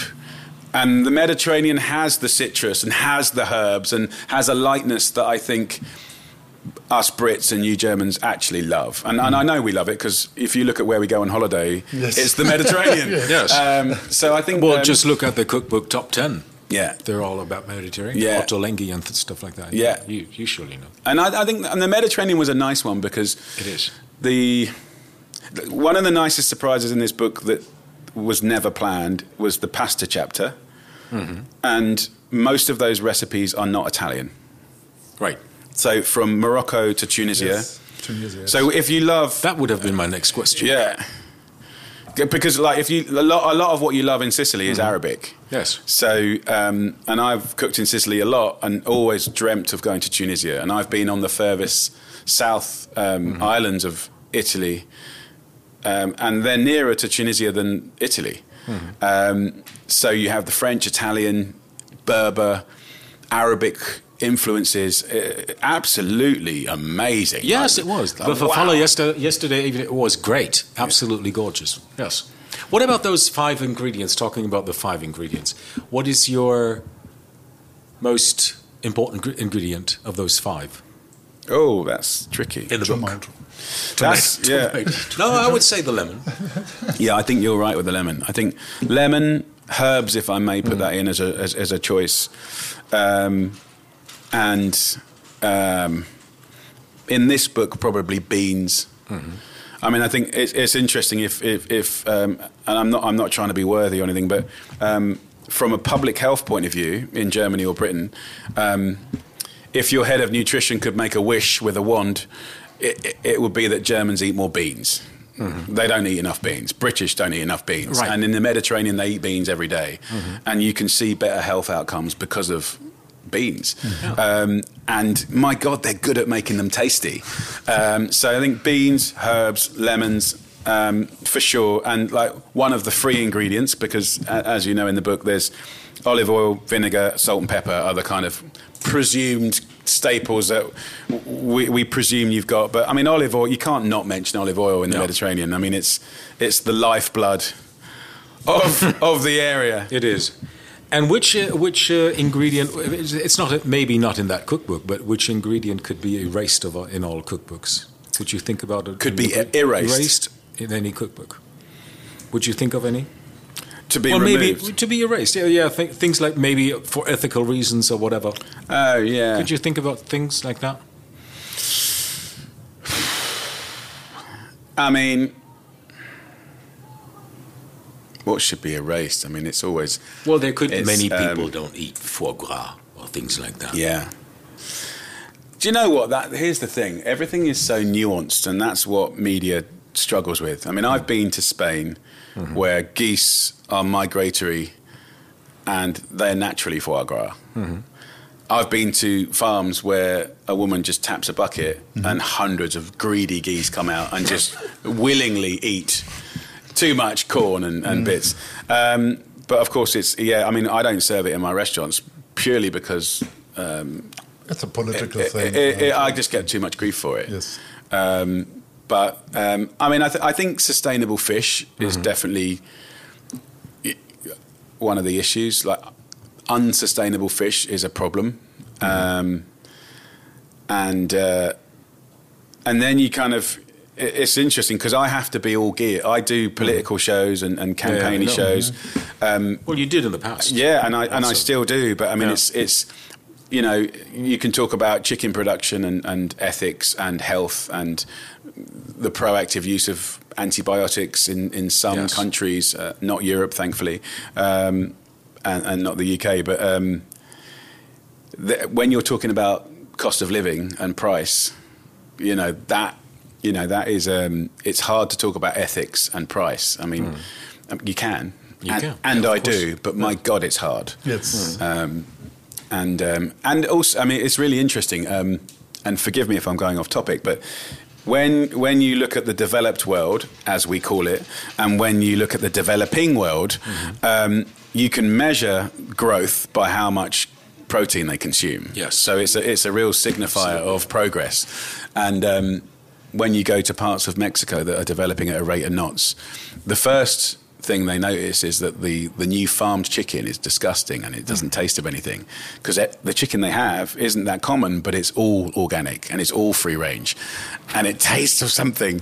Um, but it's really it's um, it only takes like seven years or, or a generation to to forget. I mean, I'm sure we've all got family that goes, "Ah, oh, that reminds me of how it used to taste when I was a kid." Mm-hmm. And you've bought some hundred-day-old chicken or something that's had a life. Um, so it's it's very interesting, but yeah, I'm not sure which one I'd erase. Um, well, anyway, I was just asking because you're following a, uh, I would say, worldwide trend with this Mediterranean food um, thing. Because we read or read, uh, he said, you, in a week he goes, no, they talk about you. In a week he goes vegan for a day and a half and then goes vegetarian twice a week. The mm. remaining days he sticks to his usual diet. What's your usual diet? Well, I guess your usual diet would be um, celebrating at one point in the day some fish okay. or, or, some meat. Okay. Um, I was just wondering. So, yeah, no, What's no, it's, it's, a fair point. I mean, okay. I think. Um, it, I mean, it's an interesting one. I think um, in Britain, you'd be amazed how many people have meat three times a day, every day. Oh. Like to have a bacon sandwich, you know, like a, a, ragu pasta for lunch and then like a kind of pork chop for dinner. This is very common.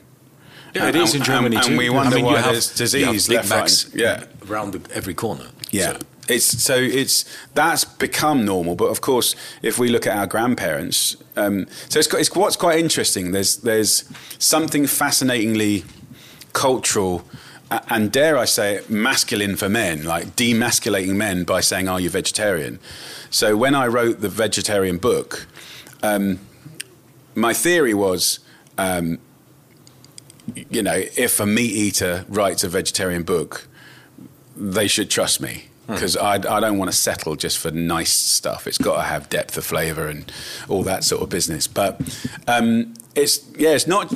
It's more than just do you eat meat or not. There's cultural aspects. There's certainly mas- like manly, hmm. whatever that means, masculine elements to it. But I think if we look at our grandparents uh, and our great grandparents, they would only be eating meat like a handful of times a year on average. Obviously, if they lived in the country, they might have had more. But I mean, in the Mediterranean, they're eating meat really twice a week, hmm. sometimes once. Hmm. Um, they would never say they're vegetarian. No. They wouldn't say I'm 90% vegetarian or 70% vegetarian. They don't think about it. No. Um, they obviously eat a lot of they fish. They just do what they always did. Yeah, yeah I mean, I, in a way, I kind of hate labels. Because and when you go to India, there's like four or five different versions of vegetarian. Hmm.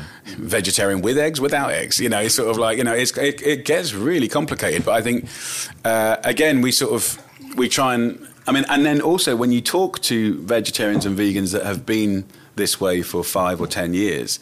Um, fine, they're doing it and great they're doing it, and I hope they're doing it really well, and I hope they're finding delicious things, and there are many delicious things.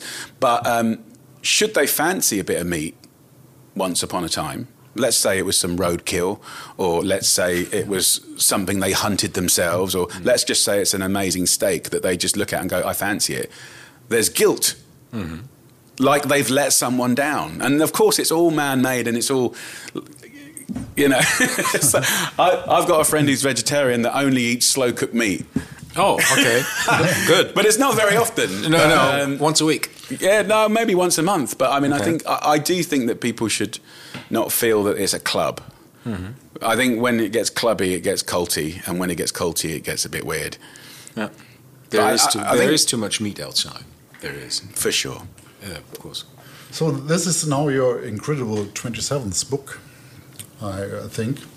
Uh, are there any? If we counted right, yes. Never know. But, Is it the? Tw- do you know how many 27? cookbooks? You- yeah, I mean, I'm going to check. You're gonna check. we, uh, we can ask the PR. Um, Uh, 27th. 27th. This is the 27th, 27th book. It is. Are there any unexpected challenges, or it's all routine by now? A new book. Um, Right there it it's yeah, it's really interesting. Um, I've never struggled to write a book. I've never dried up. Um, in a way, uh, writers of cookbooks, cooks, we're we're much luckier than musicians. You know, we're not limited by so many chords. Like we have this infinite amount of ingredients, and and um, and you know, my books generally are split into two categories. Like um, some are kind of journeys of discovery, emotional, philosophical, historical. Um, and you'll see that like in Italy together, Yeah. Britain, you know, um, US. Jamie at home. US, yeah, yes. you, I mean, US is probably my least successful book, but probably one of my favourites.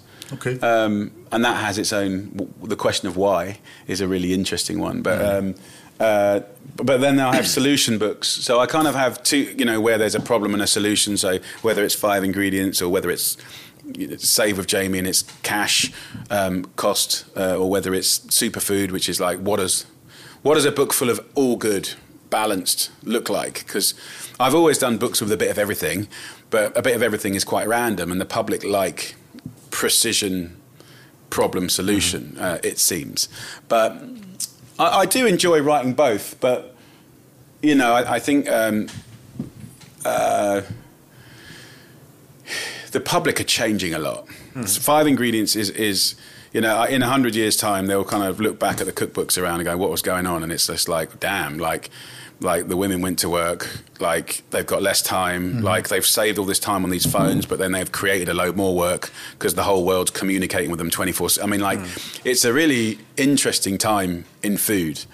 Um, What about time in food? If we're talking about this one now, um, all those we, we, we, we checked this one and we checked the, the, the Jamie Oliver one. Yeah. Um, they all those recipes all work in they're absolutely checked. so, Not just yeah. by your wife, but Yeah. they are really checked. Yeah. KFC would say they're finger licking good. yeah. So, but how much effort is that? How much work is that? A lot of work. Um, some books want to be written, and some books don't want to be written. Okay. Some books are very wriggly. Some books are like unblocking a drain, and just they just want to happen. So, um, five ingredients. Number one, just really wanted to happen. Okay. Um, this five ingredients Mediterranean d- definitely wanted to happen. That, that's nice. It, it means that it's it's sort of effortless in a way. But but what I do is I sit in this room, um, and this room is sort of not massive, but it's a, it's got two glass walls, um, and before I even write a recipe, and before I've even gone on an event, an adventure and discovered anything, I just have to sort of come up with the why. I sit here and I and I pace out my chapters. And I try and answer the question. So it's five ingredients. So uh, and then I try and look at what's the most useful chapters, which is subjective, but I try and get it right. And then within those chapters, I try and pace it out to veggie, vegan, fish, meat. And then within that chapter of veggie, meat, and stuff, I have everyday, indulgent, healthy. Um, and then within that same chapter, I'm looking at cost. So I haven't even written one bloody recipe yet, and I've got a lot of rules. So what looks like just a nice expression of a book, you know, uh, it has a very rigorous why, and and because my job's not to be niche and it's not to be random. Like I want you or your friend to flick through it, and whether they like me or not, it doesn't matter. But like, th- th- it should be useful. Like, and within a chapter, it should be useful. Like, don't like that, don't like that. Oh, I love that. and when they get there, it shouldn't. They, they shouldn't have to remortgage the house. Um, it should be available in a normal supermarket. So, um, and there's always a f- and, and then because it's Jamie Oliver, like if if like if I was talking about harissa to you guys, it'd be like, yeah, cool, harissa, you can get it in supermarkets, but five years ago you probably couldn't. Uh, and, and certainly miso and and sort of even when I started the Naked Chef, they're like, you can't put balsamic vinegar in, but I can go to every German supermarket now and there's balsamic vinegar. So I think we also have a role to play in nudging along the engine and the monotony. And you know, it's not just about butter as much as I love butter. Mm-hmm. You know, now you know Oh, too. you know olive oil. You've got different oils, and you know, and walnut oils, avocado oils. You've got duck fat. Like so, it's. I think we. Yeah, I mean, I, I so I kind of I haven't even written a recipe at this point, and you can see it's we've gone through health, cost, hmm. uh, But it's so nice to know that the person in front of us is writing his Yeah. recipes himself. Because Yeah. so many people are thinking of, oh, it's his 27th Yeah, no, book. look- he, has, he has a big cooking crew yeah, of no, chefs yeah, no. I have, creating I have a recipes. team. I have a team, and, and they'll Yeah, be with me on the journey to test everything. But right. um, I would say I'm more involved in. I, I was always when I cut through as a beginner author. But that's a good point. I mean, that's very interesting. Um, Yeah. I did not know. I really did Every recipe. I thought, see, every it. recipe, every design, every picture. Yeah. It's, you it's said you tested the cheesecake 20 times? Yeah, Is that, it wa- true? that recipe was a nightmare.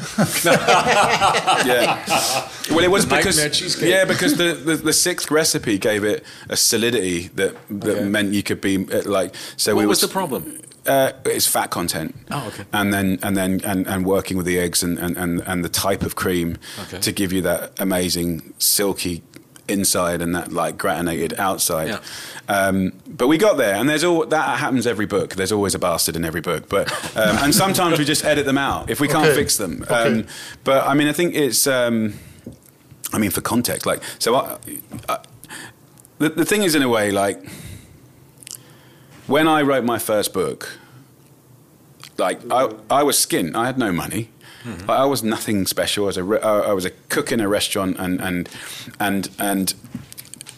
But I was lucky because I'd worked at the River Cafe, and um, I'd done very well at the River Cafe. But I used to receive phone calls from people that would phone up to talk about the recipes that weren't working, and the anger in their voice and I've spent 30 pounds 30 40 pounds and this didn't and you've got grams and ounces but they don't tally up and, and you've you've got a, uh, you've got an ingredient in the in the method but it's not on the ingredients like how did so I, I I I was very very um, aware that people that people spending money on my book is not the test. It's people that go and cook that dish and spend 30 euro. And if it doesn't work, we, we have a problem. And, and, if, and if it doesn't work, then they're definitely not going to buy the second book. So um, selling the first book is kind of the easy bit. The second one is exciting. The third one is really hard. Um, so in the old days, me and mum used to test everything. Now we test everything four times here, um, send it to strangers. I do the master edit. Um, and um, every page, every type of paper, every photographer, every font. I I mean, it's, it's, it's a labour of love, and, and um, I can promise you that's true. Uh, conversely, you'd be amazed, or maybe you wouldn't be amazed, but there's a lot of authors that don't ever touch Yes. the recipes Yeah, and they don't turn up to the shoot, but they're on the front cover. So that, um, We know them. yeah. We do. Yeah, there, there's, there's Believe me, there's too many of them. Yeah. There's too many of them, and I think We have books we could say don't buy. Yeah. Do not buy. Yeah. Don't buy. I mean, but look, they're quite famous. So But also, like 25 years ago, 27 books ago, I was definitely underground, underdog. Like it was definitely like a cooler vibe. It was like unconventional. That, like, I know, n- not in a good or a bad way, but like I, I feel I have a position now. I like, so I, I have um, people expect to get you know, this is like a 30 euro book. Like it- you can get it for, you know, 13 pound. You can so you pick it up. It's great value. It's a 30 pound book for half the price. Um, the recipes are tested. You get quite a lot for your money. It makes a nice Christmas present. Like they get quite a lot of book for their money. Like I'm never going to be too radical because I I would like to be. My ego wants me to be, and I'm quite boring and, and geeky. And, and but I don't really get to express that too much in my books because it's too far away from where the public are at. Um, but at the same time, like we have a, a, cookery book club. Every month, I choose a cookbook, and then that's where I, you know, I'm very, I'm excited and supportive of, and I'm sure you guys were as well, like of the the really interesting, brilliant books written by edgy, cool people that are sweating blood and tears, Yeah. and it's maybe more of a nuanced book that's a specific area of the Med or uh, Lebanon or, or something very niche. And, and I guess me and Ot- Ottolenghi now, but me and Ottolenghi are sort of, we're quite mainstream. And it's not that I'm ashamed of that, but I, I know that that's my place. Um, so that's cool. I mean, I, I, I'm very excited about cookery books in general, and, and Not a bad position. Yeah, and like you say, you know the ones that don't write their books. Yeah, yeah, and, and you them. can't believe it, and you're like, really? I'll show you the pictures afterwards. Uh, I will do. Yeah. I'm sure you would recognize Yeah. I mean, it's, it's some could be friends. Yeah. I mean, I, I think what's interesting to me is the first time I was ever asked to write a book, it took my breath away. Hmm. And every morning I look in the mirror when I'm brushing my teeth, and I still feel that imposter syndrome. Like I got lucky. Mm-hmm. I still feel like I have to try mm-hmm. extra hard to like pre- convince people that I'm not fake. Mm. Do you know what I mean? Like it's Yeah, like yeah. it's like and, Be and, thankful. and I'm on 20 book 27 and um, it still feels emotionally like the first one and I think like one of the things that I don't know if it's my obsessive nature or stuff but um, you know actually we most of my books are printed in Germany. Um, amazing printing in Germany. A lot of it went to China but uh, we get the best of both worlds in Germany. Um, and um, but like, sitting with the designers um, and designing is very rare. Yes. I, I love it because Yes. you can you can tell a story with pictures and words, Yes. Yeah, yeah, and um, sometimes it's really hard to write words that explain a scenario, but the pictures do everything. And if you put the two together, it becomes really powerful. But then choosing the paper and the fonts, and I would go to the factories and meet all the people. There'd be like hundred people making my book. You go and say hi, have a cup of tea with them at staff break. you know, it's like it, Yeah, you're right. What's the secret of the Jamie Oliver look? look. Yes. Are you referring to my fashion and my hair? yes, of course. Yes, absolutely. But yeah, you are not longer pictured in front of the last two, I think. Yeah. No, I mean- because of your hair or? No, uh, interestingly, my hair is better than it ever has been. No, it's quite interesting. So, my, my if you if you if you ever get bored and you want to have a, a, small chuckle, then just put Jamie Oliver hair and go through Google Images because it's not a good look. Um, it's an erratic, sporadic, um, very. I mean, you'll feel sorry for me, or some, there'll be emotions that come like that. You'll def- yeah, you you will not be impressed. But ironically, I've had the best three hair years of my life, and I've still got hair. It's, it's kind of uh, it's controlled, um, and um, and they've taken me off the cover. But, um, Yeah, yeah. no, I think They um, did. Why did it, Why did they do that? I'd been trying to take myself off the cover for quite a long time, and when you're a successful, with a successful book comes some things that are not great. Um, and this sounds like I'm, I'm complaining, I'm not. If you have a successful book, which is essentially anything over 20,000 copies sold, right? So our first print runs will be half a million, right? So technically, that's a lot more to get done. But all the clever tricks on printing and gatefolded or tracing papers or the changing of the paper stock, um, you can't use those tricks because you print too many. You're too popular. So all the really exciting things that feel a certain way, you can't do. So I have to push the technology for mass production.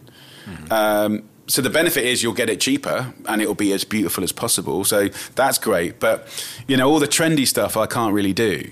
But um, on the front cover, like it just always feels. I mean, you know.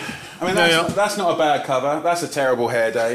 Yeah, yeah. I've got a helmet on my head there. Going through all the cookbooks, going, showing us all those cookbooks. Yeah, Yeah, I mean. I, I think um, it's, it's. we quite, would take a picture relief. after. We would take a picture afterwards. Go online on Instagram or, or, or something and show the actual status. Yes. Yeah. you never know. The best hair You could tell ever. us everything. Oh yeah, no.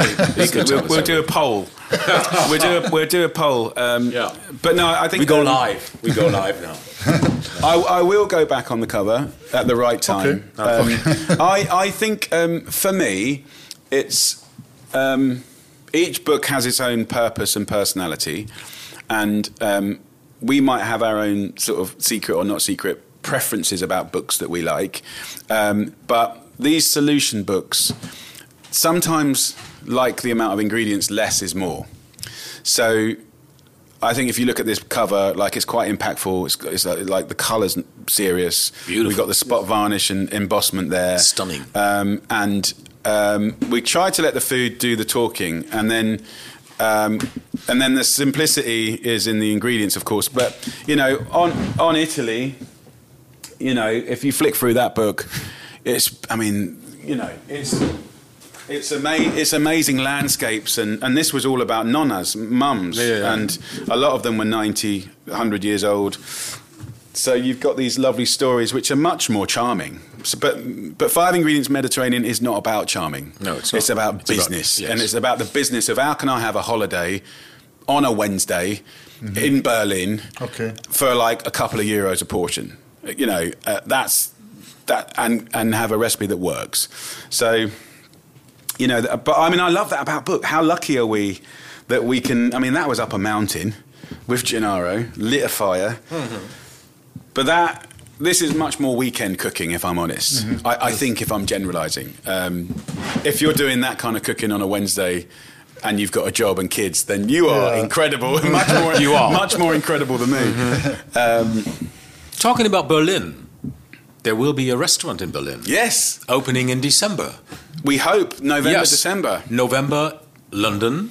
Yes, I heard. Yes, December, yeah. Berlin. Yeah, um, very exciting. Um, uh, interestingly, I've been trying to open a restaurant in Germany for about 15 years, Mm-hmm. and for no particular reason, um, it's been a blend of we nearly got there, and then the listed buildings stopped us opening. We were going to open Barbecoa there about 10 years ago, and we went a long way, and literally just had a problem with listed buildings and um, and it was more complicated but because the restaurants that were already in the block were there illegally, so it kind of got very messy. Um, and then just finding the right partners um, that had the sort of similar philosophy, and so yeah, um, December will open. Um, Friedrichstraße. Yes, it's a beautiful location. We have a terrace, um, and we're going to be doing breakfast, lunch, and dinner, and um, try and offer our German friends um, a, a little bit of heart and soul, heart and soul of our energy. Uh, it's going to be it's Jamie Oliver Kitchen, so um, it's going to be a bespoke menu for that territory. Like we, I haven't written the recipes or found them in my brain yet, but we will reflect some Germanic vibes through me. But but generally, it's it's food from the Mediterranean and Okay. and around, beautifully sourced food, higher welfare meats and stuff like that. Um, so uh, I'm nervous and excited.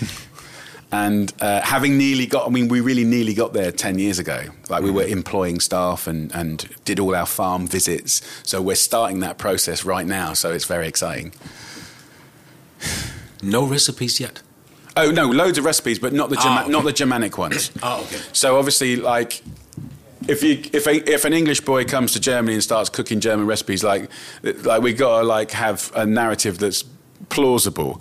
So it's more it's more like I'll I'll I'll be looking at some classic recipes that I know that you love, and I'll try and express them in a way that feels like oh that's useful, nice, delicious. Um, I'm certainly not going to try and teach the Germans how to cook German dishes, but Or uh, currywurst. yeah, yeah, yeah, yeah, Yeah. yeah. But- Eisbein. yeah. Things like that. Sauerbraten. I'm gonna, I, yeah, I, I think there's an opportunity. I mean, but we do. the horse- we horse meet meat. on the love. I think we meet in the love of. I- I'm quite lucky because I have a good sense of German tastes because I've published in Germany incredibly successfully for about 15 years. So I, I know which books and recipes resonate. And yeah, definitely the Mediterranean is one of those things that brings us in the middle, you know. Um, love of pasta, love of meat, love of pickles, um, you know. So um, watch this space. Hopefully, next time I see you, actually, we'll be there. If In we, this- are, we have to Yeah. talk this yeah. uh, no, no. beautiful lady on the right She's- side. She's, she's, she's the one. She's, the one definitely inviting us. Okay, I have to. She's the one. Okay, Yeah. I have to have that. Okay. Um, now you had um, the veggies, which is called veggies in Germany. I don't know. yeah, it's called veg, veg, veg, here, it's veg here, veg. or veg. Okay, and you had this Mediterranean. Could the next book be a vegan book from Jamie Oliver? Oh wow. Um, I don't think so. Okay, Okay, why? Um, because you love cheese and you love butter. That's my point of view. I- I- That's- I- I, I, I could yeah, not go no, absolutely and- vegan and- because there is yeah, no, no, vegan cheese you can eat. I I think in the vegeta- I write vegan recipes, and there's Yeah. vegan Yeah, recipes they- in here. Um, I mean, it's in, it was interesting because when I was constantly asked for a vegetarian book, I said, for the love of God, like every book I've ever written is 65% vegetarian. I just don't tell anyone. Look in the index. Look Yeah, for yeah, the, right, look for the right. V's. And Absolutely. then, no, no, no, no, Absolutely. no. We want our place. Mm-hmm. So it took me a long time to learn. Okay, our place means we just want all vegetarian recipes and deliciousness structured in a really clever way. So I did that, and of course had vegan recipes, but I I think it's too niche for Jamie Oliver. Yeah. And it would be, and, and it doesn't mean I wouldn't want to write the book or enjoy writing the book, but it it would be like doing a book on brining, mm-hmm. you know, or a, a, a book on Would be a bastard in the end. I just think I think people expect Jamie Oliver to do an interesting job of quite a, a, an accessible, big, all-encompassing story that most people can take part in. Yeah. And I and I think that um, and I really support vegetarianism at maximum. Like I think like I, I could live as a vegetarian for sure if I had to, but um, Well, I, at least as I a- do think veganism is quite restrictive for me. Um, and I and I and, and, and I would dream about pork cracklings every night and, and slow cook shin of beef with Guinness and and and it, it would be a I'd be end up be sad and frustrated. Besides your cookbooks, because we are a cookbook check podcast, besides your cookbook, is there any cookbook you would recommend or you or Ah. impressed you most? Could you think about one? Yeah. Um, Don't say Ottolenghi, please. Don't- don't. no. That would be too simple. or not. Isn't Too it called simple. simple? Um, One is simple, yeah, right? yeah, one is Otto simple. Lengi is simple. Right? yeah, Could be oh, in Germany. Oh my goodness, what funny is that? Um, my lord, brain. Why it's such a simple question? I'm sure you collect them too. No, no, I You don't? you don't collect cookbooks? no, I, I have a cookery book club. Okay. And um, I. Uh, Some say the the 11, uh, what's it called in New York, the 11, 11 Madison Park cookbook, the white one. Most of the chefs say that is. Yeah, I'm sure it's amazing. It I mean, I is. I'm sure it's amazing, probably for chefs as well. Oh, right. It's, it's, it, he, there will be no compromise. That that will be a chef's cookbook, largely for chefs. I, Well, if you I have to would- think about too long, you, you, you might. Um, no, I, I can give. I can give you. I'll give you some spiel. Um, I'm just moulding things over in my head because it's a simple question, but an important question, but a hard question. I Thank you for that. I find. I find that the best cookbooks are written by women, and um, and I think that the best male chefs allow themselves to think, if possible, like in a more feminine way. And I'm not saying that to be controversial. I just think that I I know what the male ego is, hmm. and I know what a male-driven kitchen is like. And the people that have influenced me and inspired me have largely been women. And so, if you're talking about authors that that stand the test of time, living and not living. You know, we've got Stephanie Alexander from Australia. We've got Marcella Hazan. We've got Patricia Wells. You know, we've got Elizabeth David. We've got Rose Gray, Ruth Rogers. We've got April Bloomfield. Um, um, all phenomenal writers. And um, we've got um, ah, um, Henry. Um, Uh, Diana Henry. D- d- yeah, I mean Diana Diana Yeah, Henry. yeah. Like I've never met her, but sh- she writes exquisite Yes, books, and she's a, um, a, a, a fantastic writer. Um, I I think that if you're a male writer, you have to try harder. Honestly, because I, I think I think when you carve it all away, this is my belief, not backed by science, but I just think I employ largely women. I think like the instinct to be maternal and to nourish, which I lived through working for Rose Gray and Ruth Rogers, who weren't trained chefs. The fact the menu changed every day, twice a day, and that as it was getting late to service, right in the menu, like some mushrooms would come in, and something that that would hold would be taken off the menu, and the mushrooms would go there and then on the menu. This this was th- this ability to nourish and feed and, and, and focus on the season and the moment, you could say the terroir if you want to, seems to slant more feminine than masculine. So, um, of course, there's a middle ground for us all to enjoy, and it doesn't mean there's one or the other. I just, I just think that those girls, oh my god, they've written amazing books, um, and uh, what I try and do in my books is I, I want to be the best version of me. And, and they got to work, and they've got to be interesting enough, and predictable enough, and boring enough. People never talk about predictable and boring. Like, like if it's just excellent ideas, like okay, well, so I, I try and split it up to like twenty percent pushing, and eighty percent I know you will love. Um, but I, I think, um, yeah, I'm just trying to get as many people to find a reason to cook.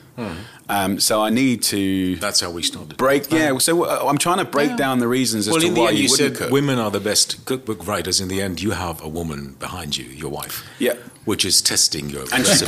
pushes- which is testing your recipes. Yeah, So who, tell me, is writing this cookbook? well, Well, what a Well, wonderful I, thing to. I think as a writer, I, I, I think as a writer, from my experiences, like no one's really invented anything. Yeah. Unless they've invented sunshine or water, no one's invented anything. Every time I thought I invented something, about five to ten years later, I find out that a Roman did it 2,000 years ago. So, like, I've gotten all my ego's been beaten up and it's left at the door like, Okay. like 15 years ago. But well, you might discover uh, an ingredient Yeah. somewhere. You never know. Yeah, I mean- so many trips. People people could cook 2,000 years ago, and um, and they really could, and everything, of course. I mean, a hundred years ago, everything was organic, um, and the idea of eating in the seasons and preserving is such a beautiful thing. But um, yeah, I mean, I think like the people around me help sculpt these books, and I try not to get into fashions. It's amazing. I get a lot of pressure hmm. from outside to ride the fashions, and and it really is. I find it deeply unappealing. Oh, this has gone mad on TikTok. I like. Oh, who cares? And then and then often what happens is I go onto TikTok and someone's like baking a feta cheese around tomatoes and turn it into a pasta, and I'm like, have you not looked at my book from seven years ago? I did it with ricotta. That's the original recipe. But you did not do it on TikTok. yeah. That's the point. And of course, feta is available everywhere, and, and ricotta's not. So, um, but anyway, So we have to come to an end. Yeah. Yeah. We do. It's been very nice. It was So- very nice talking talk to you. books. It is. It was a big honor for Yes. us. Yes, it really was. Thank you. Thank, Thank you, you very, very very much. much. I'm very much. grateful that you, you crossed the border and, and you came over. And um, in a world where we could have done this on a Zoom, Yeah. here we are. Yes. Here we are. Thank you so much for having us. Thank you.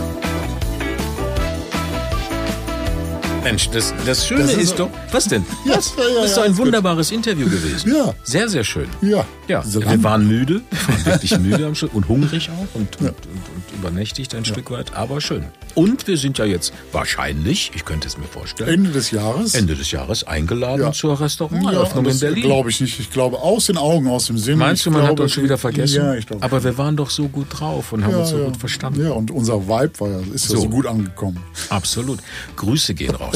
Außerdem, was man ja nicht weiß, die Marketing, eine der Marketingdamen, die reizende junge Dame, hat ja ihren Freund in Köln. Ja. Die ist ja öfters hier. Und sie ist doch auch, ist sie nicht auch Follower unseres leckersten Podcasts? Hm, Das weiß ich nicht. Das Aber sie haben nicht. das gegoogelt alles. Ja, wir sind verbunden bei LinkedIn.